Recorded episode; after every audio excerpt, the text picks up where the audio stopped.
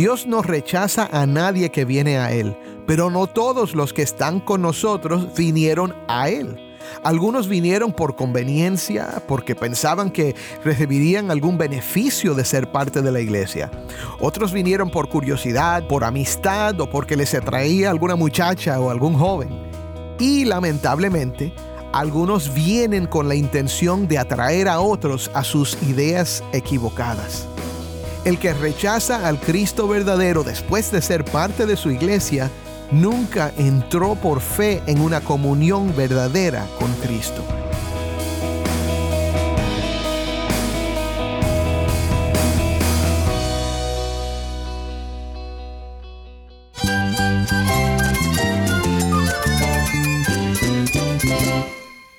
Cristo es todo para mí. Mi Salvador, mi amigo, mi guía. Cristo es mi verdad. Es nuestra guía, nuestro faro. Cristo es el Señor y Salvador. Nuestro protector, nuestro amparo, nuestra fortaleza. Es Jesús, el único que te lleva a Dios, el único camino, la verdad y la vida. No hay más ningún camino, es Jesús.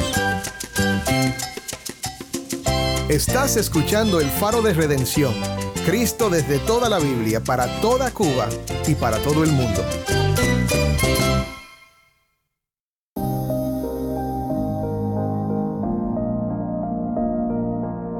Hola, soy el pastor Dani Rojas, el director y locutor del Faro de Redención. Gracias por acompañarme hoy. Estamos hoy en el cuarto día de una nueva serie acerca de la primera epístola de Juan, titulada Vivamos en la Luz. Esta pequeña carta aporta mucho que será de bendición para tu vida. Aunque la palabra evangelio no aparece en esta epístola, todo su contenido apunta al poder transformador de la gracia salvadora de nuestro Señor Jesucristo. En Primera de Juan, los temas de la comunión con Dios, la fe sincera en la persona y la obra de Jesús, el andar en la luz, practicar la justicia, amar a otros cristianos y especialmente estar seguros de la vida eterna están profundamente arraigados en la realidad del Evangelio especialmente en su poder transformador.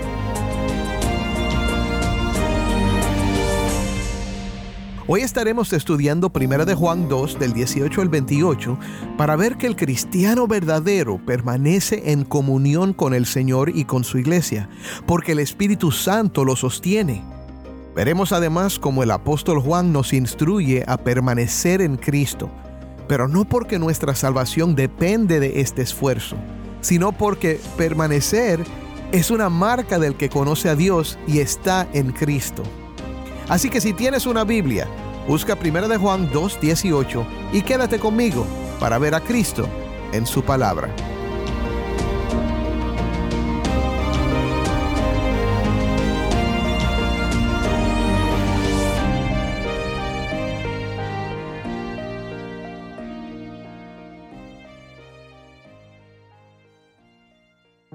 Escuchemos primero el texto de hoy en la voz de Taimí que nos acompaña desde Bauta, Cuba.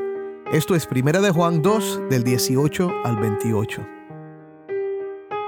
Hijitos, es la última hora, y así como oyeron que el anticristo viene, también ahora han surgido muchos anticristos. Por eso sabemos que es la última hora. Ellos salieron de nosotros, pero en realidad no eran de nosotros. Porque si hubieran sido de nosotros, habrían permanecido con nosotros, pero salieron a fin de que se manifestara que no todos son de nosotros. Pero ustedes tienen la unción del Santo, y todos ustedes lo saben. No les he escrito porque ignoren la verdad, sino porque la conocen y porque ninguna mentira procede de la verdad. ¿Quién es el mentiroso, sino el que niega que Jesús es el Cristo?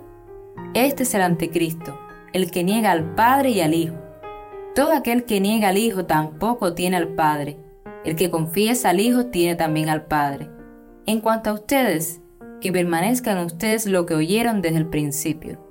Si en ustedes permanece lo que oyeron desde el principio, ustedes también permanecerán en el Hijo y en el Padre. Y esta es la promesa que Él mismo nos hizo, la vida eterna. Les he escrito estas cosas respecto a los que están tratando de engañarlos.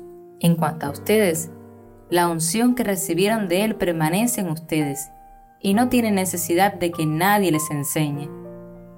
Pero así como su unción les enseña acerca de todas las cosas, y es verdadera y no mentira, y así como les ha enseñado, ustedes permanecen en él. Pero así como su unción les enseña acerca de todas las cosas, y es verdadera y no mentira, y así como les ha enseñado, ustedes permanecen en él. Y ahora, hijos, permanezcan en él, para que cuando se manifieste tengamos confianza y no nos apartemos de él avergonzados en su venida. Gracias, Taimí. Esto fue 1 de Juan 2 del 18 al 28.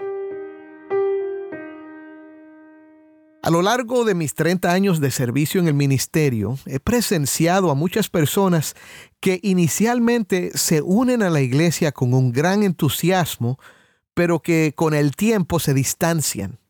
En ocasiones, este alejamiento se debe a un enfriamiento debido a las preocupaciones o las pruebas. En otras ocasiones es resultado de la adopción de doctrinas nuevas y extrañas que los llevan a buscar otra congregación. Duele ver estas personas irse, ya que en cierto sentido se habían convertido en parte de nuestra familia espiritual. También he tenido la bendición de conocer a individuos que sin importar lo que enfrenten, permanecen fieles al Señor y nunca abandonan su fe aunque pueden enfrentar momentos de disminución en su entusiasmo y han estado expuestos a enseñanzas nuevas y extrañas, siempre encuentran la manera de reflexionar y discernir la verdad, y por esto continúan su camino espiritual con determinación, permanecen. Esta mañana, antes de sentarme a preparar este mensaje, tuve una conversación con un amigo de muchos años que había abandonado su fe. Durante 12 años se alejó debido a desilusiones que experimentó en la iglesia. Sin embargo, por la gracia de Dios ha sentido un llamado a regresar y a restaurar su relación con Dios. La vida es larga, mi hermano, y el camino es duro. Tenemos que enfrentar dificultades, desilusiones y un sinnúmero de enseñanzas falsas que tratan de desviarnos de la fe en Cristo. No obstante, en el pasaje de hoy, el apóstol Juan nos presenta la realidad de esta situación, pero la presenta con la claridad de alguien que conoce a Cristo. Juan sin duda podía recordar con claridad el día en que Jesús se reunió con los doce discípulos para celebrar una cena y darles unas últimas enseñanzas antes de su arresto, juicio y crucifixión. Jesús lavó los pies de Juan y de los otros discípulos les enseñó que Él es el camino, la verdad y la vida, y que nadie viene al Padre si no es por Él. Les enseñó que Él es la vid verdadera y los instó a permanecer en Él. Hubo muchas emociones y discusiones. Los discípulos, emocionados por lo que Jesús les estaba diciendo, prometieron seguirle hasta el final. Y Jesús les dijo que todos irían corriendo a sus casas. Cuando Pedro insistió Jesús le dijo más bien que lo negaría. Y en un momento que pasó tal vez desapercibido, pero que recordarían después, Jesús mojó un trozo de pan y se lo dio a Judas, diciéndole, lo que vas a hacer, hazlo pronto. Juan vivió todos estos momentos, y es muy posible que los recordaba al escribir estas palabras. Hijitos, es la última hora, y así como oyeron que el anticristo viene, también ahora han surgido muchos anticristos. Por eso sabemos que es la última hora. Ellos salieron de nosotros, pero en realidad no eran de nosotros, porque si hubieran sido de nosotros, habrían permanecido con nosotros. Pero salieron a fin de que se manifestara que no todos son de nosotros. Juan comienza llamándolos hijitos. La palabra griega aquí literalmente es niños. Juan habla con mucha ternura, porque sabe lo mucho que duele cuando alguien que ha sido amigo y hermano abandona la fe. Él mismo estuvo con Judas por tres años y hasta el día que Judas traicionó a Jesús, Juan había creído que era uno de ellos. Lo que escribe es para ayudarlos a lidiar con este dolor. El punto que el apóstol va a hacer tiene que ver con el discernimiento. Y este es un tema importante para Juan desde el primer capítulo nos ha ido mostrando cómo discernir para reconocer los que son verdaderos creyentes y más que eso, saber que nosotros lo somos. Los que conocen a Dios creen en el Jesús histórico, el que Juan conoció, y saben que Cristo es completamente hombre y Dios, el único que puede salvar. Saben que Dios es luz y no andan en tinieblas. Guardan los mandamientos de Dios por amor a Él y evitan el pecado.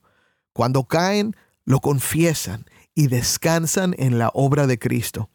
Sobre todo, aman aman a sus prójimos y aman a Dios. El punto, como ya hemos dicho, no es la perfección, sino la comunión. Ahora, Juan nos va a mostrar otra característica del que conoce a Dios para ayudarnos a tener discernimiento.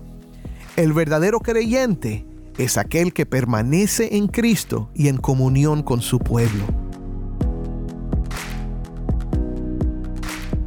Lo primero que nos dice es que es la última hora. ¿A qué se refiere esto? ¿Qué es la última hora?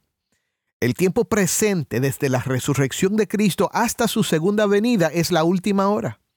Quizás has oído a alguien hablar acerca de los últimos tiempos como un tiempo futuro. No, mi hermano, Estamos en los últimos tiempos. Esta es la última hora.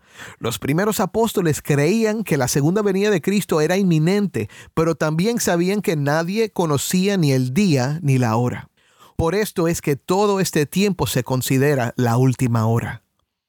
Una de las cosas que también sabían es que vendría un anticristo.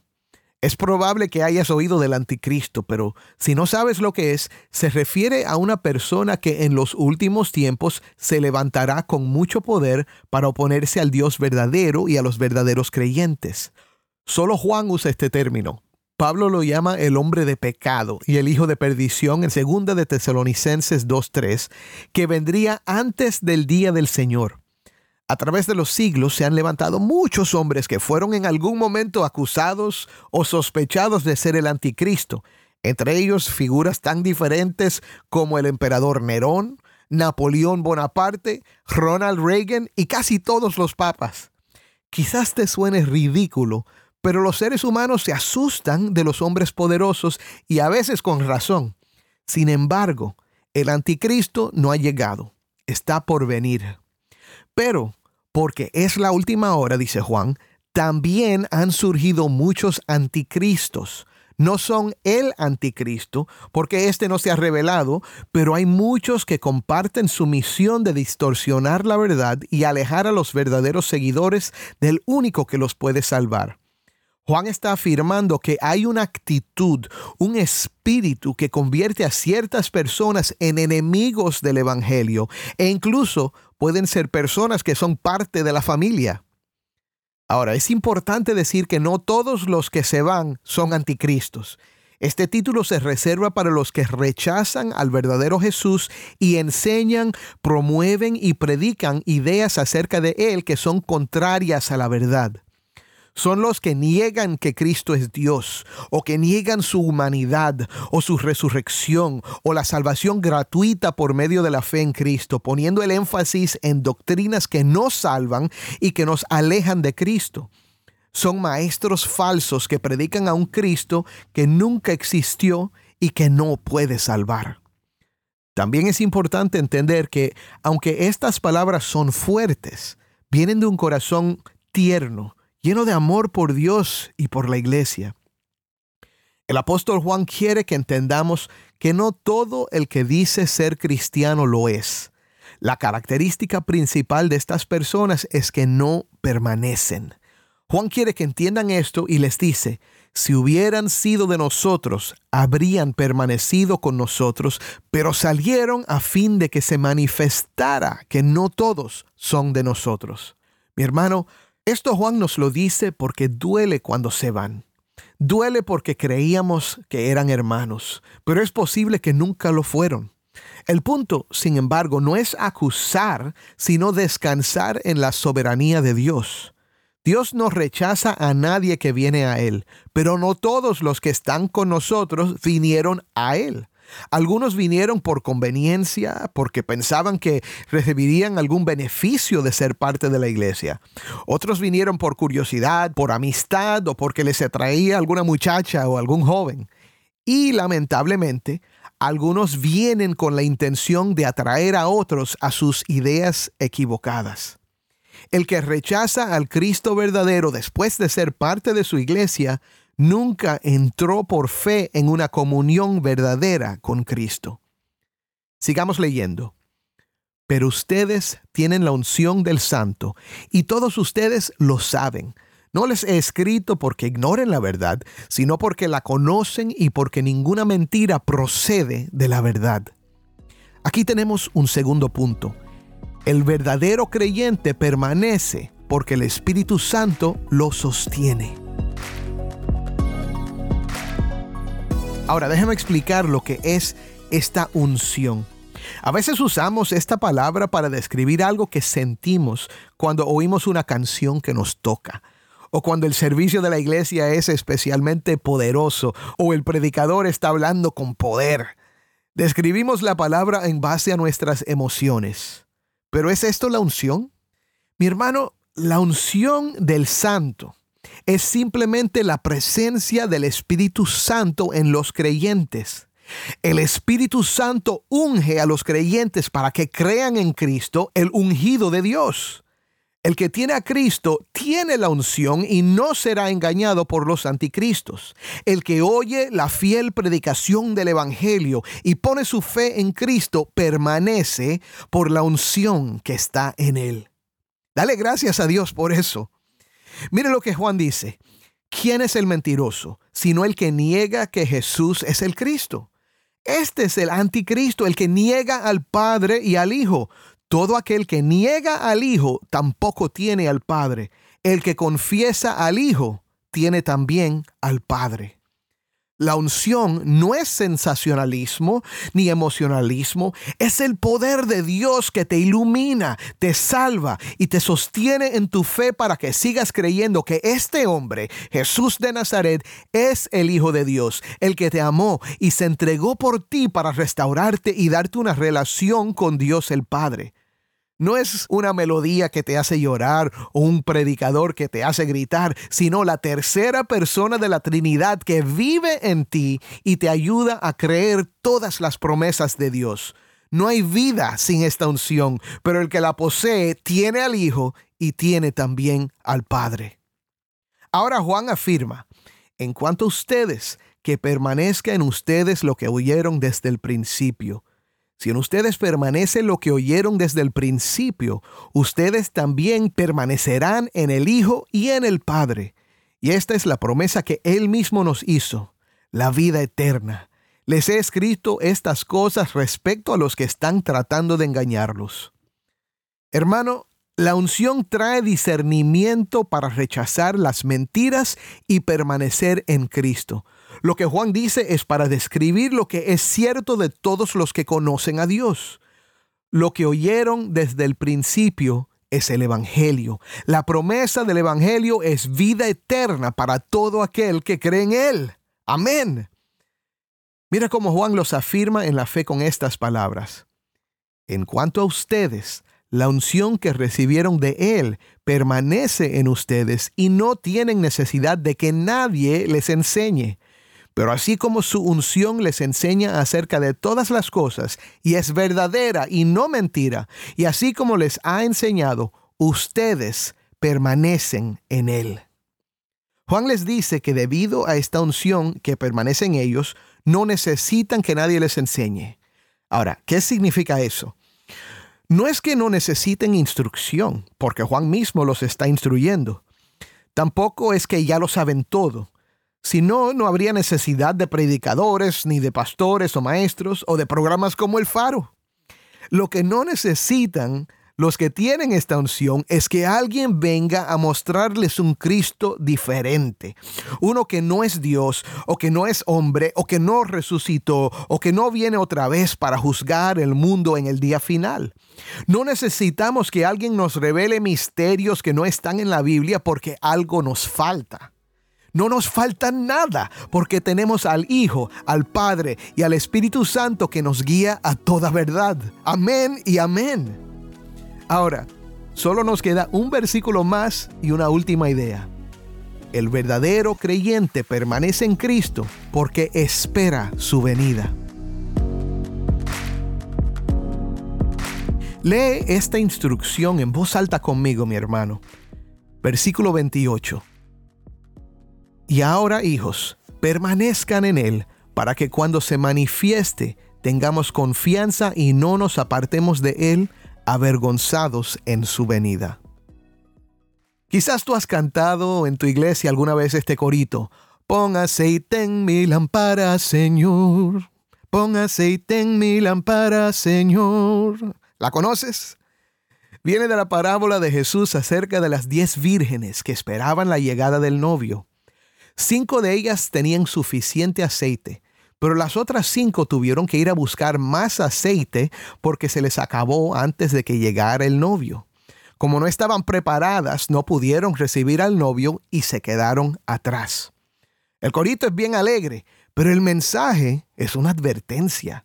Y mi hermano, no podemos ser como las vírgenes insensatas que se quedaron sin aceite y se quedaron afuera cuando llegó el novio.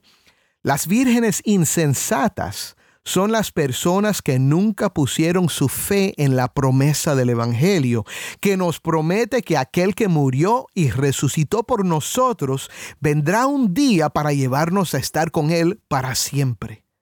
Quedarse sin aceite, sin embargo, no significa que el que conoce a Cristo puede quedarse atrás porque no se esforzó. Tu salvación es segura porque Cristo es un gran Salvador. Si tú estás en sus manos, nadie te podrá arrebatar de ellas, ni el enemigo, ni el mundo, ni tú mismo. Confía en eso. Pero a la misma vez, si te falta confianza, Juan te dice, permanece en él. Eso es lo que hace el verdadero creyente. Permanece. Los vientos soplan, el mar ruge y el enemigo también ruge pero tú no vas a salir corriendo. Habrá momentos de dudas y quizás te apartes por un tiempo, como hizo mi amigo, pero puedes estar seguro de esto. El aceite que está en tu lámpara no se apagará porque viene de Dios. Él te lo dio. Aférrate de su promesa y descansa en Cristo, quien es fiel y poderoso para salvarte. Créelo. Amén.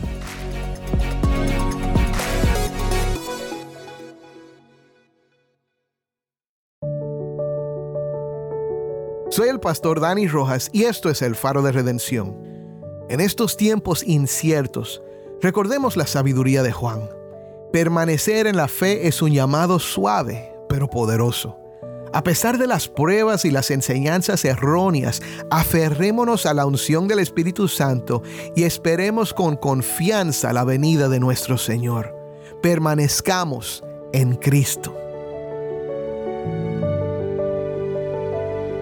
Oremos. Padre, te damos gracias por este día, por este momento en que tú nos has permitido sentarnos a meditar en esta epístola escrita por el anciano Juan hace tantos años. Señor, Él habla a realidades que nosotros mismos experimentamos ahora. Padre, te pedimos que nos ayudes ahora a descansar plenamente en lo que Cristo ha hecho por nosotros. Señor, ayúdanos a agarrarnos por fe de la promesa de la vida eterna en Cristo Jesús. Sabemos que si tú estás obrando en nuestros corazones, vamos a permanecer, porque la unción del Santo nos va a sostener. Pero te pido ahora por los que están escuchando.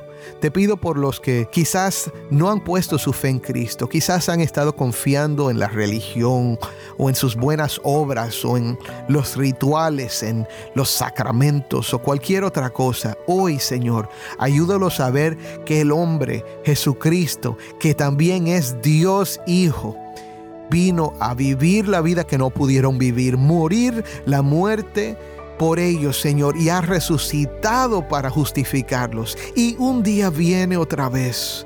Ayúdalos a descansar en esta promesa y poner toda su fe en Cristo Jesús. En su nombre te lo pedimos. Amén.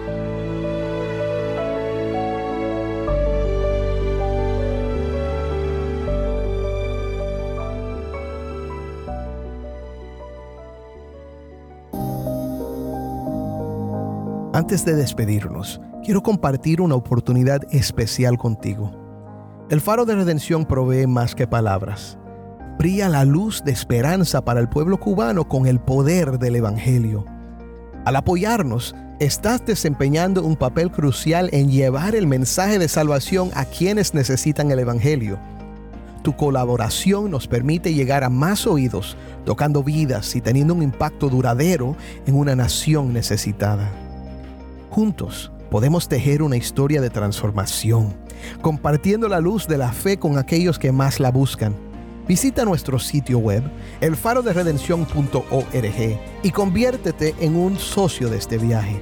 Tu inversión sin importar el monto, tiene el poder de llevar un cambio positivo a Cuba. Gracias por unirte a nosotros en difundir la luz de Cristo desde toda la Biblia para toda Cuba y para todo el mundo. Tu apoyo significa mucho para nosotros y para aquellos cuyas vidas tocamos juntos.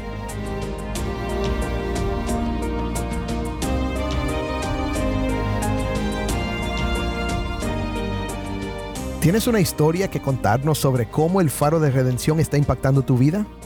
Mándanos un correo electrónico a ministerio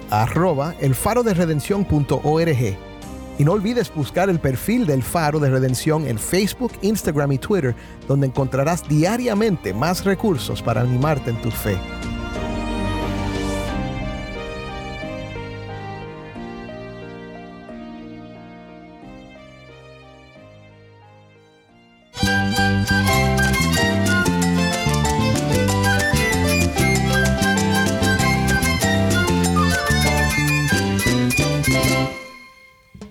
Dani Rojas.